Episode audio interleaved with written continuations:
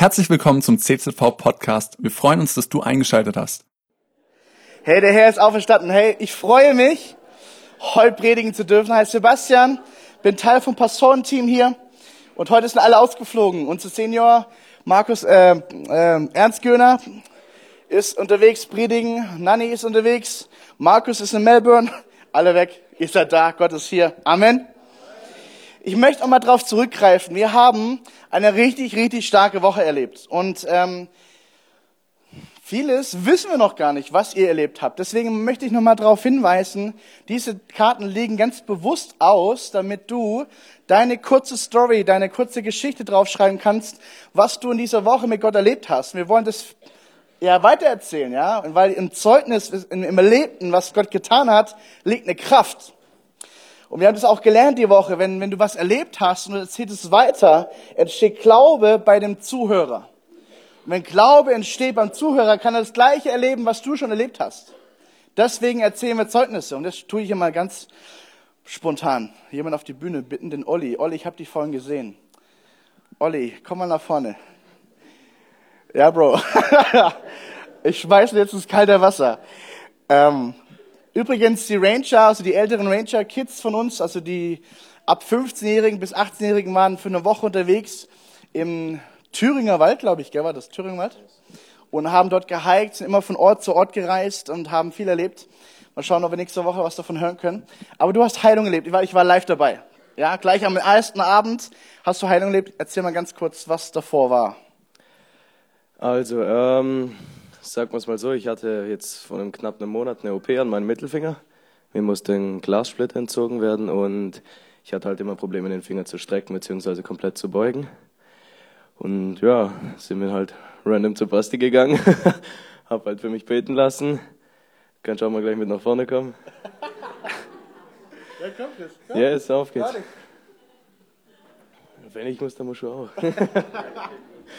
yes, ähm, dann hat Chris und Basti haben halt zusammen für mich gebetet und ja, dann hat es halt geklappt auf einmal mit dem Finger und jetzt geht es halt wieder voll gut alles. Also es ist wieder voll normal der Finger. Hammer. Hammer. Danke euch beiden. Was der Olli jetzt nicht erzählt hat, der Arzt, er war nicht an dem am Freitag vor der, also vor unserer Woche, war noch beim Arzt und der Arzt hat zu ihm gesagt, mindestens zwei bis drei Wochen äh, Physiotherapie und wenn es dann überhaupt funktioniert, dann eventuell könnten sie denen ein Gebet und Gott hat alles wiederhergestellt, komplette Bewegungsfreiheit. Hammer. Warum erzählen wir das? Damit du Glauben bekommst. Weil Glaube kann Dinge tun und Heilung geschieht. Amen. Wir wollen, mit, wir wollen eine Gemeinde sein, die Glauben hat. Ja, und es gibt die Momente, wo Gott noch nicht eingreift. Ich betone noch nicht. Und da halten wir zusammen und halten durch. Aber wir wollen trotzdem dafür beten und trotzdem dafür glauben, dass Gott weiterhin tut, oder? Befreit, heilt, Wunder tut, weil er Gott ist, weil er übernatürlich ist. Okay, legen wir los mit unserer Predigt. Wir haben am Karfreitag den Mani nochmal gehört, Manuel Reichör. Und er hat uns, äh, also die Predigt habe ich noch nie so gehört wie am Freitag. Ich fand es genial. Wenn nur, ich möchte ganz kurz schmackhaft machen, was er gepredigt hat. Er hat gepredigt vom Werk des Vaters, vom Werk des Sohnes was ja normalerweise Karfreitag ist, am, ja, das Kreuz und was Jesus alles getan hat am Kreuz, was er bewirkt hat. Und er hat gepredigt vom Werk des Geistes, was ja eigentlich das Ziel ist, dass wir Jünger Jesu rausgehen in die Welt und von dem erzählen, was Gott getan hat. Dass wir taufen, dass wir Menschen lehren und dass wir das tun, was uns Jesus aufgetragen hat zu tun. Amen. Und das war eine richtig starke Botschaft. Hörst du dir mal an. Er hat auch über Geistausgießung geredet. Also da war komplettes Evangelium drinne. Und ich habe das noch nie in dem Zusammenhang gesehen. Das war genial. Also mir ist ein Kronleuchter aufgegangen. Und heute ist Fortsetzung. Sag mal laut Fortsetzung. Hey, ich freue mich drauf. Fortsetzung ist gut. Gott ist gut. Und ich bete noch. Jesus, ich danke dir jetzt für diese Predigt. Und ich danke dir, dass du jetzt eine Zeit hast, wo du ganz konkret sprechen möchtest. Ja, durch mich, Herr, hab Gnade dafür. Aber sprich unsere Herzen an. Und Papa, ich bete, dass du, wie bei den Emmaus-Jüngern, dass du sagst, dass wir sagen können, ja, unser Herz brannte, während du zu uns gesprochen hast in dieser Predigt, Jesus. Ja, zeig uns diesen kompletten Kontext auf, was du alles getan hast, warum wir erlöst sind, was bedeutet Auferstehung zu leben, Jesus im Alltag. Zeig uns das auf, Heiliger Geist, und mach du Jesus groß. In unsere Mitte, im Namen Jesu. Amen. Okay, ihr merkt, ich bin on fire. Ah, yes. Also on fire bedeutet äh, gut drauf sein und leidenschaftlich unterwegs sein. Wir tauchen ein in diesen Moment der dunkelsten Stunde der Jünger. Und ich habe mich im Vorfeld reingelesen und nochmal das alles für mich selber durchdacht und versucht mal reinzufühlen, wie man sich fühlen kann. Das kann man sich ja nur vorstellen, wir haben es ja selber nicht erlebt.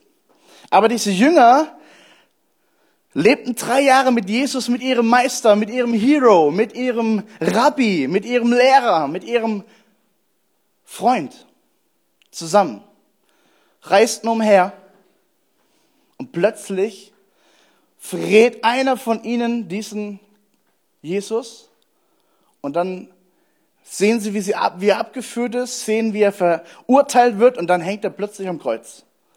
Und alle, also alle verlassen ihn. Und ich habe mit Mani auch drüber geredet. Man kann ja mal die Frage stellen, Jesus, also wenn man nur diesen Moment anschaut, dann ist die Frucht der Jüngerschaft nicht groß. Alle haben ihn verlassen, außer Johannes und die Frauen. Alle anderen Jünger weg. Petrus zerstört, im Mark erschüttert. Der große Petrus, der Fels, im Markt, wo ist er denn? Weg. Verrückt, oder? Wir wollen mal reinschauen in diesen Moment. Sie weinen, sie, sie haben Zweifel, sie sind am Boden zerstört. Also man kann auch sagen, das Sprichwort, man hat den Boden unter den Füßen weggezogen. Und die Frage ist ja, macht das jetzt alles noch Sinn? Macht das alles noch Sinn, was wir gerade tun? Drei Jahre meines Lebens sind plötzlich weg, weil mein großes Vorbild an diesem Kreuz hängt und er stirbt ein Verbrechertod. Krass. Macht mein Leben jetzt noch Sinn als Jünger Jesu? Nee. Und in diesem Moment, ich glaube in diesem Moment wirklich, dass sich der Teufel die Hände gerieben hat, gefeiert hat in der Hölle und sagt, yes, der Plan Gottes wurde vereitelt, im Keim erstickt. Die, die, die Juden und die Hohepriester haben gejubelt. Ja, die, die, der Aufstand ist weg. Wir wollen mal reinlesen, was, was, was ja uns die Bibel erzählt. Matthäus 27.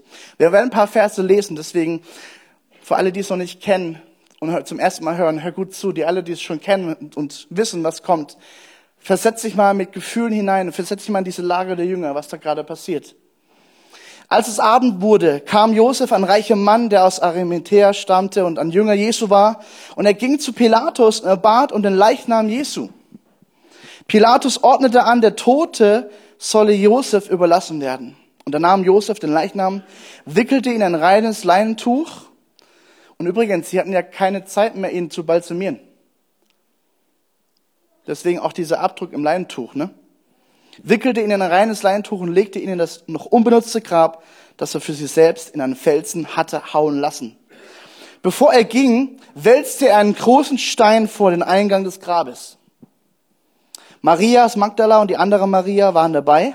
Sie hatten sich dem Grab gegenüber hingesetzt.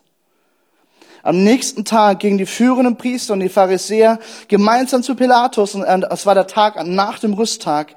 Und sie sagten, Herr, uns ist eingefallen, also Pilatus, dass dieser Betrüger Jesus, als er noch lebte, behauptet hat, nach drei Tagen werde ich auferstehen.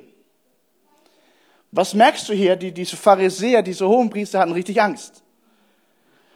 Was ist, wenn da wirklich was dran steckt? Was wirklich was, wenn das wirklich stimmt nach drei Tagen? Ey, wir müssen was tun.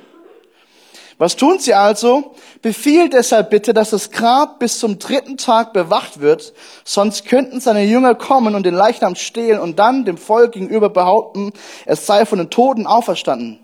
Dieser zweite Betrug wäre noch viel schlimmer als der erste, dass nämlich dieser Jesus der König der Könige sei. Und interessanterweise genau dieses Punkt ist ja dieser Punkt, der in der Religionsgeschichte bis heute erzählt wird. Unseren Studenten wird eingetrichtert, das war doch alles nur Lüge, ne, alles nur Fabeln, alles eine Geschichte, damit die Menschen, die an Jesus glauben, noch eine Hoffnung haben. Und Gott wusste genau, was er tut. Das ist so, so interessant. Ihr sollt eure Wache haben, antwortete Pilatus. Geht und sichert das Grab so gut ihr könnt. Ich finde das verrückt. Der Teufel versucht alles, diesen Plan Gottes zu zerstören. Und dann heißt es, da gingen sie zum Grab, versiegelten den Stein am Eingang und sicherten es, indem sie die Wachen aufstellten. Hey, die haben, den, die haben das, das, dieses Grab einfach noch versiegelt mit, du kannst nicht einfach so aufschneiden, das, das, war, das war Mord. Das, wenn du das getan hast, wurdest du ermordet, sofort. Das war Hochverrat. Und Wachen standen drumherum, da, weil keiner konnte auf die Idee, dieses Grab aufzumachen. Vor allem musste ja mega die Kraft aufwenden, diesen Stein wegzurollen. Und was passiert dann? Was passiert dann? Nach dem Sabbat in der Morgendämmerung des ersten Tages der neuen Woche kam Marias Magdala und die andere Maria, um nach dem Grab zu sehen. Sagen wir alle mal plötzlich. Fing die Erde an zu beben. Also ich finde es so cool. Gott macht nie was einfach nur so. Wenn er was macht, dann macht er es so richtig übernatürlich natürlich. Er hätte einfach nur sagen können, Grab, öffne dich. Nee, er lässt erstmal beben. Dass jeder merkt, jetzt passiert was, Leute, jetzt passiert was. Denn nämlich der Sohn Gottes wird auferstehen. Leute, hört ihr alle hin. Der Sohn Gottes wird auferstehen. Es bebt die Erde. Die Natur bezeugt es schon. Ein Engel des Herrn war vom Himmel herabgekommen und zum Grab getreten. Er wälzte den Stein weg und setzte sich drauf. Ich finde das so cool. Gar kein Stress. Stein weg. Was habt ihr alle für Probleme? Weg damit. Hockt sich drauf. Hammer. Seine Gestalt leuchtete wie ein Blitz. Also das muss schon was gewesen sein. Und sein Gewand war weiß wie Schnee. Als die Wächter, jetzt kommt das Beste, als die Wächter ihn sahen, zitterten sie vor Angst und fielen wie tot zum Boden. Also ich glaube, ich wäre auch umgefallen. Wow! Und dann liegst du da wie tot, ja. Verstehst nicht mehr, bist ohnmächtig, weil einfach du einen Engel siehst und der in seiner puren Power da steht und sagt, ey, ich, ich habe einen Auftrag von Gott, ich tu mal kurz den Stein wegrollen. Und der Engel sagte dann zu den Frauen, die Frauen standen noch da, die, nur die Wachen fielen tot um. Ja, also, ey, das war schon wie tot um, ja. Die Frauen stehen da und der Engel sagt zu den Frauen, ihr braucht euch nicht zu fürchten, das ist eine gute Botschaft. Ihr braucht euch nicht zu fürchten. Ich weiß, ihr sucht Jesus, den Gekreuzigten. Aber er den Gekreuzigten werdet ihr nicht finden. Weil der war ja am Kreuz. Der Gekreuzigte ist da nicht mehr da. Wen ihr aber findet, er ist nicht hier, er ist auferstanden, wie er vorausgesagt hat. Kommt her und seht euch die Stelle an, wo er gelegen hat. Und sie gehen ins Grab rein und sehen, das Grab ist leer. Das Grab ist leer. Und ich, ich, also ich, ich kann mir das nicht vorstellen. Es muss gewaltig gewesen sein. Was muss für Gedanken bei den Frauen durch den Kopf gegangen? Wie, wie kann das in das Grab leer sein? Da war ein Leichnam drin. Wir haben es doch mit eigenen Augen gesehen. Wir waren dabei, als da reingetragen wurde. Wir waren dabei, als Josef diesen Stein vorgerollt hat. Und jetzt waren wir dabei, als dieser Engel kam und eine Stein weggerollt hat. Und jetzt finde ich was ganz Interessantes. Hör mal hin, was hier steht. Vers 7. Und dann geht schnell zu seinen Jüngern, zu Jesu Jüngern, und sagt ihnen, dass er von den Toten auferstanden ist. Interessant ist, dass Markus, also das Parallelevangelium, Markus noch eine ganz wichtige, einen wichtigen Nebensatz eingefügt hat. Nämlich er sagt nicht nur, geht zu seinen Jüngern und bei Markus steht und sagt zu ihnen, Komma, auch zu Petrus, Komma. Und ich dachte mir so, hey, interessant. Dass der Engel im Markus-Evangelium ausdrücklich betont und sag es bitte auch dem Petrus. Dem, von dem wir wissen, der ist ja im Boden zerstört ist. Der Petrus. Mit dir gehe ich in den Tod. Du wirst niemals sterben, Herr. Und er verrät dreimal Jesus. Und rennt bitterlich weg und weint. Der Fels, der Anführer der Truppe, sagt dem Petrus. Sagt es ihm ausdrücklich. Ich komme gleich nochmal drauf zurück. Und geht auch nach Galiläa voraus, dort werdet ihr ihn sehen, ihr könnt euch auf meine Worte verlassen. Und jetzt finde ich das so toll. Gott haut nochmal einen drauf. Die Frauen waren erschrocken, aber noch voller Freude. Sie, so schnell sie konnten, verließen sie das Grab und eilten zu den Jüngern, um ihnen alles zu berichten. Plötzlich trat ihnen Jesus entgegen. Also als hätte Jesus nicht abwarten können. Und übrigens, der Engel der Botschaft, die war gut, aber hey, ich bin wirklich da. Hatte mich wirklich gesehen. Und wieder die gleiche, seid gegrüßt. Also ich finde das so toll, Jesus, hey, puh, seid gegrüßt. jo, Sie liefen zu ihm hin, warfen sich vor ihm nieder und umfassten seine Füße. Ihr braucht euch nicht zu fürchten, sagte, also ich glaube, das muss einfach wichtig sein, wenn du Jesus begegnest, dem auferstandenen Jesus, die Male siehst, du, du fürchtest dich, weil das, das kommt in den Kopf nicht rein. Das durchbricht jede Realität, dass jemand von den Toten auferstehen kann. Du denkst, du hast einen Vater Morgana vor dir, einen Geist. Und Jesus sagt, nein, fürchte dich nicht, ich bin wirklich da. Geht und sagt meinen Brüdern, sie sollen nach Galiläa gehen, dort, werde ich mich, dort werden sie mich sehen. Und jetzt finde ich das super interessant. Jesus, also der Engel spricht, Jesus spricht und die, die, die Maria und die anderen Marias und äh, die ganzen Frauen gehen zu den, ja, zu den Jüngern, die sich da verschlossen haben, her und sagt, hey Leute, Leute, hört hin, was wir gerade erlebt haben. Erstens, sie haben den Engel gesehen, wir haben gesehen, was für eine Power der hatte und wir haben gesehen, Jesus, den Auferstandenen. Vertraut uns. Und sie glaubten nicht. Warum aber nochmal dieser Petrus? Warum sagt Markus, hey, und sag es dem Petrus noch? Warum sagt der Engel dort noch, sag es dem Petrus? Es gibt eine Bibelstelle in Lukas 22, während dem Abendmahl. Während dem letzten Mal mit dem, mit dem Rabbi Jesus, okay? Da heißt es in Lukas, plötzlich dreht sich Jesus zu Simon also zu Petrus, und sagt zu ihm, Simon, Simon, der Satan hat sich erbeten. Also finde ich auch interessant. Der Satan hat sich erbeten. Bedeutet, er hat bei mir angefragt, dass er das tun darf. Er hat sich erbeten. Von wem bekommt er Autorität? Von Jesus selber, dem Sohn Gottes. Und der Sohn Gottes erlaubt ihm, euch zu schütteln, also erlaubt dem Teufel, dass der Teufel euch schütteln darf, wie den Weizen im Sieb. Bedeutet, er prüft euch im Glauben. Ich aber, jetzt pass auf, ich aber, Jesus Christus, ich aber habe für dich gebetet, dass, dein, dass du dein Glauben nicht verlierst. Herr, das ist so toll, ich habe eine gute Botschaft für dich. Jesus betet, dass du dein Glauben nicht verlierst. Jesus betet, wenn du da hier bist unter uns heute und sagst, boah, Ostern ja schön und gut, aber mein Glaube ist momentan ziemlich unterirdisch. Jesus betet, dass du dein Glaube nicht verlierst.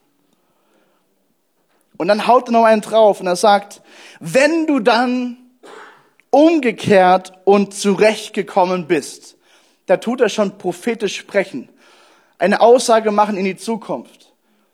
In Klammer auf, und ich weiß, du wirst umkehren und ich weiß, du wirst zurückkommen, deswegen betone ich das gerade Klammer zu, dann stärke den Glauben deiner Brüder. Warum betont jetzt der Engel und stärkt den Petrus? Sagt es dem Petrus. Weil Petrus war der Schlüssel der Jünger. Als Petrus kapierte, was da wirklich vor sich ging, kam ein Shifting rein in, den, in das Denken der Jünger, kam ein Umkehren, ein, eine Transformation der Gedanken. Ja, es kann ja wirklich sein. Ja, es ist wirklich wahr. Und wer war der Erste, der aufstand und predigte nach der Geisterfüllung? Petrus. Wer war der Erste, der hinging und, und äh, Juden erfüllte mit dem Heiligen Geist? Petrus. Petrus war eine Schlüsselfigur in dem Plan Gottes. Also musste auch der Engel betonen und sage es auch dem Petrus, vergiss es nicht. Der ist wichtig. Okay? Hammer. Aber zusammengefasst, die Jünger glaubten nicht. Das war das große Problem. Markus sagt uns jetzt Folgendes. Markus 16. Nach seiner Auferstehung am frühen Morgen des ersten Wochentages erschien Jesus zuerst Marias Magdala, die sieben Dämonen hatte. Also sie wurde befreit. Es ist kein Wunder, dass sie sagt, ich folge dir nach bis in den Tod und darüber hinaus. Ich bin sogar da, wenn der Grab da ist. Und sie ging hin und ähm, sie erzählt es, und lies hier mal Vers 10. Sie ging zu denen, die zusammen gewesen waren und die nun weinten und trauerten und berichtete ihnen, hey, da war Totenstimmung. Da war keine Hoffnung, nichts da. Die haben da gezweifelt, die haben da gesessen, da keiner glaubte mehr. Aber sie waren zusammen. Und die Frauen erzählten, was sie erlebt haben. Und die Bibel sagt hier, und doch sie glaubten ihr nicht. Sie glaubten ihnen nicht. Dann geht's weiter. Danach erschienen ihnen zwei von ihnen in einer anderen Gestalt, als sie zu einem Ort auf dem Land unterwegs waren. Ähm, Samuel hat davon erzählt, die Emmaus-Jünger. Plötzlich ist er neben ihnen. Das ist auch eine verrückte Geschichte. Die laufen miteinander, reden über die vergangenen Tage, was alles in Jerusalem passiert ist. Plötzlich ist eine Person neben ihnen. Also, also das ist nicht raffen, das ist nicht checken, das stehe ich gar nicht. Plötzlich ist Jesus neben ihnen, er hat sich verhüllt und redet mit ihnen, läuft mit ihnen bis nach Emmaus. Dann will er weiter und hey, komm, wir essen noch. Und dann bricht er das Brot, teilt aus dem Wein. In dem Moment erinnert sich, Moment mal, da war was. Und er ist weg. Der Auferstehungsleib Jesus ist nicht mehr gekettet, nicht mehr gebunden an unsere irdischen Grenzen. Er war da und er war da. Er war hier und er war da. Die Jünger haben sich sogar, die haben sogar so Angst gehabt, die haben sich eingeschlossen. Und plötzlich steht Jesus im Raum und sagt, hey, hier bin ich, fürchtet euch nicht. Hammer. Hammer. Und auch die haben Jesus, den Auferstandenen, irgendwann gecheckt, das ist Jesus. Sie rannten den ganzen Weg zurück zu den Jüngern und sagten ihnen, hey, wir haben den Auferstandenen Jesus getroffen. Und sie glaubten ihnen nicht. Also ich frage mich, wie tief sind sie gesunken, die Jünger? Und Jesus gab sie aber nicht auf. Und Jesus gibt dich nicht auf und Jesus gibt mich nicht auf. Egal wie tief du in Hoffnungslosigkeit fällst, Gott gibt dich niemals auf. Und dann steht er plötzlich da und sagt, hey Leute, hier bin ich wirklich. Jetzt seht ihr mich. Thomas, siehst du mich auch? Thomas war beim ersten Mal auch nicht dabei. Also kam er nochmal, also viermal. Dann sagt es sich 500. Und die Bibel sagt hier, Vers 14, erschien ihnen Elf, während sie bei Tisch waren, und er hielt ihnen an Unglauben und ihre Uneinzigkeit vor und wies sie zurecht. Hey Leute, ich kam mehrmals, ihr habt mir nicht geglaubt, jetzt bin ich wirklich hier. Glaubt ihr mir jetzt? Wow, ja, okay. Und dann verändert sich alles. Dann verändert sich alles. Herr, und ich möchte dich ermutigen, ich möchte dich ermutigen, diesen Jesus Christus zu glauben, seiner Botschaft zu glauben. Ich möchte dich ermutigen, egal wie tief du gesunken bist in Hoffnungslosigkeit, in Zweifel, da gibt's eine gute Hoffnung, da gibt's eine gute Botschaft. Jesus Christus lebt. Jesus Christus lebt. Okay, ist er langsam da. Sehr gut. Ich habe euch ein Bild mitgebracht, das einfach nochmal uns zeigen soll, hey, das auferstandene Grab, das offene Grab, das, auferstandene, das offene Grab, der Lein, das da schön zusammengefalten ist, liegt da. Du siehst im Hintergrund noch Golgatha ein schönes Symbol. Das Problem ist nur, dass wir Christen ganz oft nicht so leben. Hm. Hey, wie lange, wie lange habe ich das kapiert mit Jesus am Kreuz? Und ich folgte Jesus nach. Und ich habe so lange gebraucht, bis ich verstanden hat, hey, was bedeutet das für mich im Alltag? Und ich bin immer noch am Verstehen und am Lernen, das umzusetzen. Hey, wir, wir Christen sollen nicht leben, als wäre das Grab noch tot und, und zu. Wir Christen dürfen so leben, dass das Grab offen ist und Jesus in uns lebt. Das haben, davon haben wir gehört am Karfreitag, dass Jesus, der Tempel, sich, sich auswählt, nämlich dein Leib und mein Leib, und er kommt hinein mit seinem Heiligen Geist und lebt in dir und in, in mir. Und die Bibel behauptet sogar, dass dieselbe Kraft, die Jesus von den Toten auferweckt hat, in dir und in mir lebt. Hey, was ist das für eine Verheißung? Wenn du ein Prozent glauben würdest von dieser Verheißung, oh, komm on. Hey, und dann liest du auch noch Römer 8, nichts kann dich scheiden. Weder Dämonen noch Engel noch irgendwas, irgendwelche Gewalten. Die Bibel beschlägt sich an diesem Moment. Nichts kann dich trennen von der Liebe Gottes, außer du lässt es zu und du willst es sogar. Dann ja. Aber Gott wird dich niemals aufgeben. Wow. Wow. Und Johannes 11 hat Jesus selber gesagt, ich bin, ich bin die Auferstehung und das Leben. Und nicht erst, als er aufgestanden war, schon davor, als Prophetie, als Aussage in die Zukunft. Ich bin die Auferstehung. Ich selber bin es. Ich bin das Leben. Ich bin der Weg. Folg mir nach und du wirst Wahrheit finden. Wahrheit macht dich frei. Und du wirst Leben finden und Leben im Überfluss. Das ist Jesus Botschaft. Come on. Jesus hat den Tod überwunden. Er ist Sieger, er ist Überwinder. Und ich möchte ganz kurz mal vorlesen, was in 1. Korinther steht. 1. Korinther 15. Doch es verhielt sich ja ganz anders. Christus ist von den Toten auferstanden. Er ist der Erste, der den von, von Gott auferweckt hat. Und seine Auferstehung gibt uns die Gewähr. Finde ich super interessant. Die Auferstehung Jesu gibt dir eine Gewissheit, gibt dir eine Gewährung, gibt dir eine Gewähr, dass auch die, die im Glauben an ihn gestorben sind, auferstehen werden. Warum? Der Tod kam durch einen Menschen in die Welt, entsprechend kommt es nun auch durch einen Menschen zur Auferstehung der Toten. Weil Adam und Eva als Menschen die Sünde getan haben, kam Sünde und kam Gericht in die Welt. Also musste auch ein perfektes Opfer her, Jesus Christus. Am Karfreitag hast du es gehört. Er war perfekt. Er war rein. Er gab sein Leben hin für dich. Halleluja. Und er hat die Auferstehung bewirkt. Und da heißt es, genauso wie wir alle sterben müssen, weil wir von Adam abstammen, werden wir alle, werden wir alle, nochmal, werden wir alle lebendig gemacht werden, weil wir jetzt zu Christus gehören.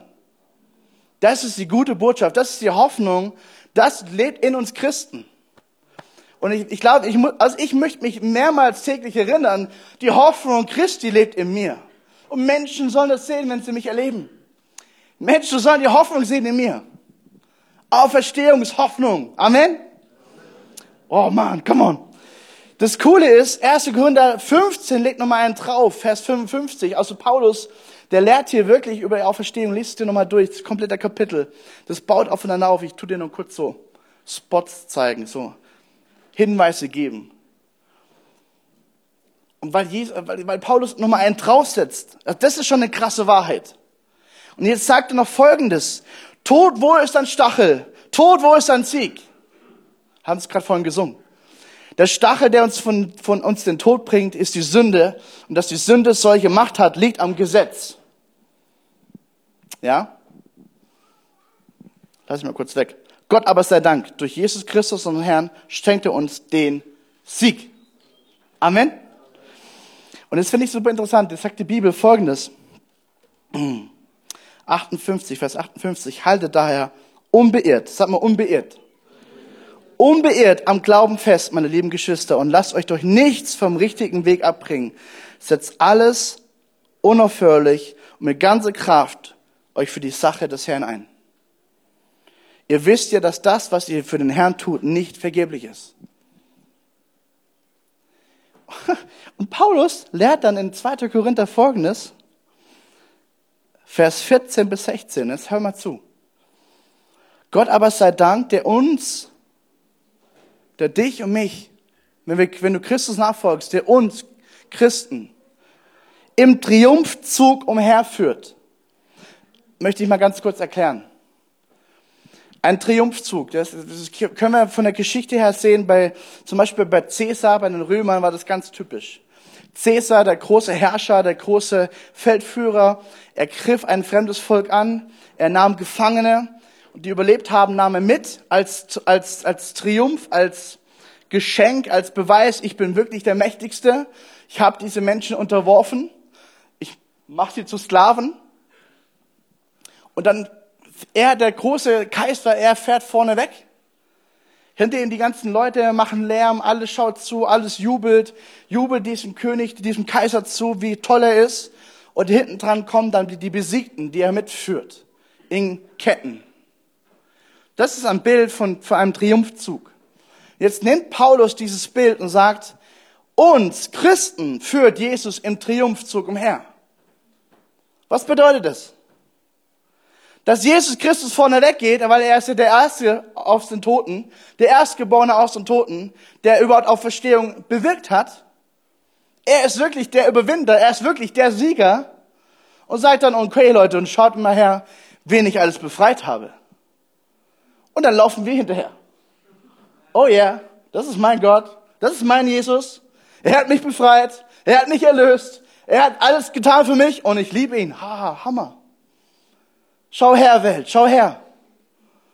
Und weißt du, wer hinter uns läuft? Weißt du, wer hinter uns läuft? Die Besiegten. Wer ist es?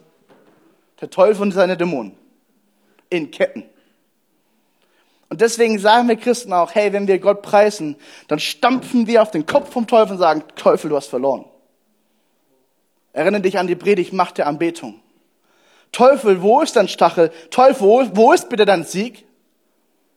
Teufel, du kannst mir nichts anhaben. Jesus lebt in mir. Ich widerstehe dir durch Jesus Christus, durch seine Kraft. Nicht durch mich, durch seine Kraft. Und dann hebe ich meine Augen auf und sage, hey Jesus, wie, wie sagt Hebräerbrief? Schau auf Jesus Christus, der Anfänger und Vollender meines Glaubens. Also was machst du? Halleluja. Und Jesus führt dich umher im Triumphzug. Warum? Und den Geruch seiner Erkenntnis an jedem Ort durch uns offenbaren. Das heißt, wir versprühen Erkenntnis Gottes, wir versprühen Wahrheit. wie so ein Duft. Jetzt pass mal auf, es geht noch weiter. Denn wir sind ein Wohlgeruch Christi für Gott. Unter denen, die gerettet werden, sind wir ein Wohlgeruch. Also die an Jesus glauben, sagen, yes, Amen, wow, toll, ist gut. Aber unter denen, die verloren gehen, sind wir der Geruch des Todes. Weil an Jesus scheiden sich die Geister. Entweder oder, es gibt nichts zwischendrin. Er ist der Weg. Du, kommst kein, du kannst keinen anderen Weg als durch Jesus Christus. Entweder du glaubst an ihn und folgst ihm nach, dann wirst, du, dann wirst du zum Geruch der Erkenntnis Gottes und zum Wohlgeruch Christi und verbreitest die gute Botschaft.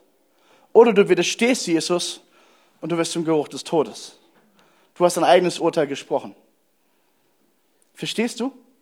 Und Jesus nimmt dich mit und führt dich im Triumphzug umher und zeigt der ganzen Welt, schau, wen ich erlöst habe und schau, wen ich besiegt habe. Und da heißt es in, sorry, ich bin ein bisschen gesprungen, jetzt musst du zurück auf Philippa. Deswegen, deswegen sagt die Bibel in Philippa 2, der Name über allen Namen, der Ehrentitel, den, den, den Gott verteilt, heißt Jesus Christus. Lies mal hier nach. Er, der Gott ihm gleich war und auf einer Stufe mit ihm stand, nutzte seine Macht nicht zum eigenen Vorteil. Im Gegenteil, er verzichtete auf alle seine Vorrechte, stellte sich auf die Stufe wie ein Diener. Er wurde einer von uns, ein Mensch wie andere Menschen. Jesus war wirklich Menschensohn. Er war wirklich einer von uns. Aber er erniedrigte sich noch mehr, noch tiefer. Im Gehorsam gegenüber Gott nahm er sogar den Tod auf sich. Er starb am Kreuz wie ein Verbrecher. Aber deshalb hat Gott ihn auch so unvergleichlich hoch erhöht und hat ihm als Ehrentitel den Namen gegeben, der bedeutender ist als jeder andere Name. Der Name heißt, oh, komm mal, Gemeinde. Jesus ist der Name, der über allen Namen steht. In Jesus Christus hat sich alles in Erfüllung gebracht, was die Bibel vorhergesagt hat. Habt ihr auch gehört? Die erste Predigt von, von Mani. Wisst ihr noch? Die Fläche von Texas auf einer Höhe von 60 Zentimeter. Alles ein, sag mal, ein Euro Münzen.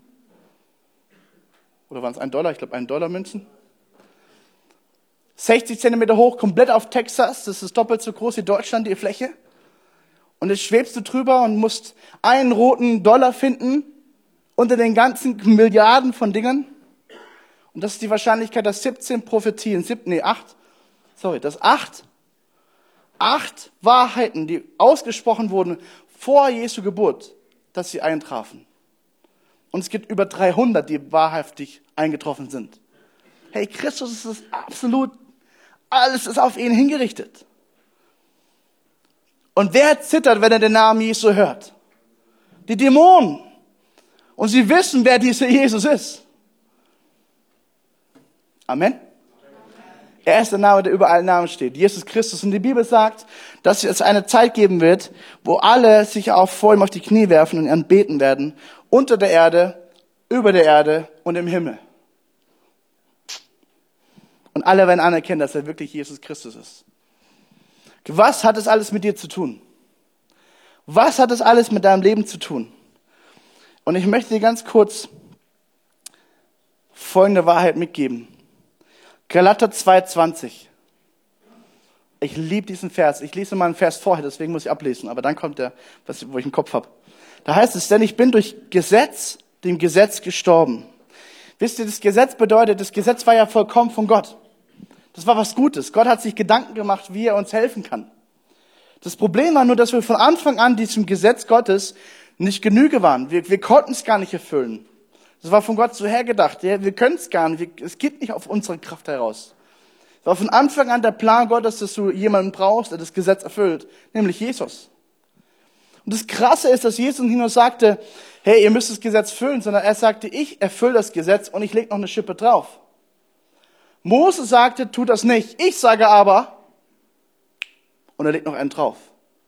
Mose zum Beispiel sagte, du sollst nicht töten. Jesus sagte, ich sage aber, bevor, wenn du schon in deinen Gedanken an jemanden denkst und du willst, du willst ihn an die Gurgel, dann hast du ihn schon ermordet. Das ist eine Verschärfung des Gesetzes. Ey, das ist verrückt. Und Jesus sagt, hey, das könnt ihr gar nicht tun. Versteht ihr das? Ihr könnt es nicht erfüllen, aber ich bin die Erfüllung. Und weil das Gesetz Blut fordert, ein Opfer fordert, ein Tod fordert, Sünde fordert Tod, muss man sterben, wenn man es gesündigt hat. Und deswegen musste Jesus sterben am Kreuz. Also, ich bin durchs Gesetz, dem Gesetz gestorben, damit ich Gott lebe. Ich bin mit Christus gekreuzigt und nicht mehr lebe ich, sondern Christus lebt in mir. Sondern Christus lebt in mir. Sondern Christus lebt in mir. Sondern Christus lebt in mir und in dir. Was ich aber jetzt im Fleisch lebe, also hier auf Erden, hier mit meinem eigenen Körper, lebe ich im Glauben. Und zwar im Glauben an den Sohn Gottes, der mich geliebt und sich selbst für mich hingegeben hat. Bedeuten folgendermaßen. Und halte bitte diese Wahl ganz tief fest in deinem Herzen. Er ist, er, er ist gestorben. Jesus ist gestorben, nicht du und ich. Jesus ist gestorben. Aber mit ihm auch ich. Nicht nur Jesus hang da am Kreuz, nein, wenn ich sage, ich glaube an Jesus Christus, dann hänge ich mit ihm symbolisch am Kreuz und starb mit ihm. Amen. Die Taufe, wisst ihr noch? Er ist auferstanden bedeutet, du bist mit ihm auferstanden. Das tust du jetzt schon im Glauben leben und es kommt zur Erfüllung, wenn du im Himmel bist und sagst, come on, Jesus, yes. Was ich geglaubt habe, darf ich jetzt sehen. Er, ist, er besiegte die Sünde und du bist frei von Sünde. Ha. Er besiegte den Tod, du lebst ewiglich mit Jesus. Amen. Der Tod ist nur ein Übergang, es geht noch weiter. Er besiegte den Feind und du bist mehr als ein Überwinder. Du hast mit ihm den Feind überwunden. Tod, wo ist dein Stachel? Tod, wo ist dein Sieg? Hey Teufel, selbst wenn du schaffen könntest, mich niederzumachen hier auf Erden, hey, come on. Ich werde weiterleben in Ewigkeit. Der Tod wurde überwunden. Jesus starb für dich, für deinen Tod, damit wir frei leben dürfen. Nicht mehr lebe ich, sondern Christus lebt in mir. Nicht mehr lebe ich, sondern Christus lebt in mir. Und weißt du, wenn diese Wahrheit in dir wächst und wächst und wächst und wächst, dann, dann willst du nicht mehr so leben, wie du vorher gelebt hast ohne Jesus. Du willst leben mit Jesus unter der Gnade Gottes. Ich habe hier cooles, was Cooles dabei. Ein Regenschirm. okay, und damit, ich hatte schon mal die Band nach vorne bitten. Und damit möchte ich enden. Hey, dieser Regenschirm, ja, hat noch verschiedenste Farben, Regenbogen. Hammer. Und wisst ihr, der Regenbogen ist der treue Bund Gottes an uns Menschen. Und Jesus hat noch einen neuen Bund, ein neues Versprechen gegeben. Hey, ich lebe in dir mit meiner Auferstehungskraft. Ich mache dich völlig frei.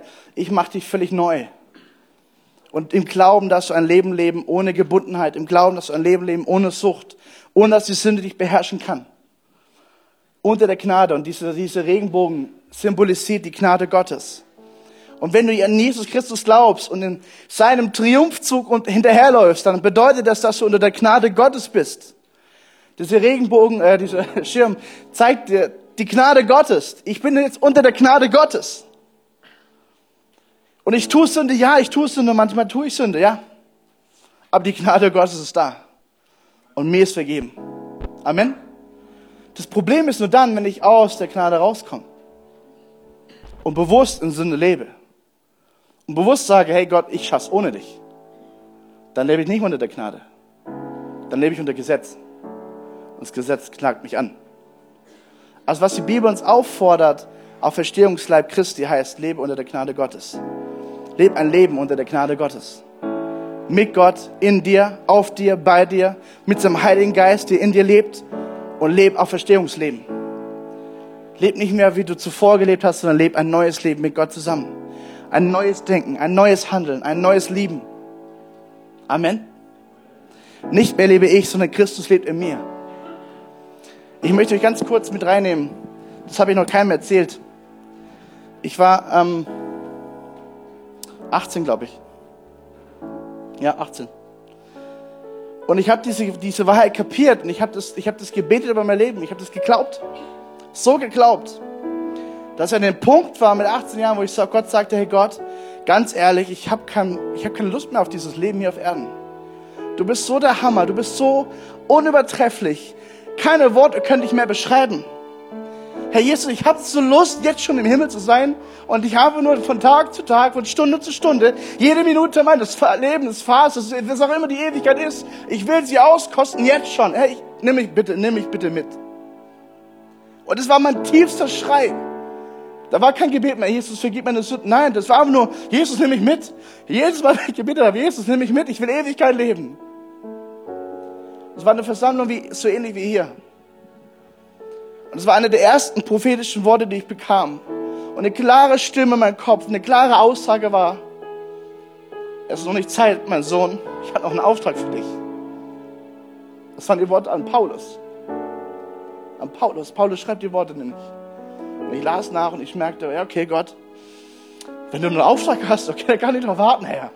Aber du weißt, ich will kommen. Ich will kommen, Herr. Okay, Auftrag, okay. Und dann kam der Beruf. Nicht mehr Zimmermann, sondern Pastor. Okay, Gott, ich habe einen Auftrag. Okay, ich verstehe.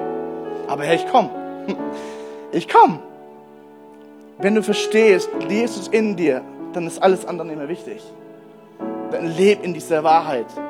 Leb in dieser Wahrheit. Du bist dem Gesetz gestorben.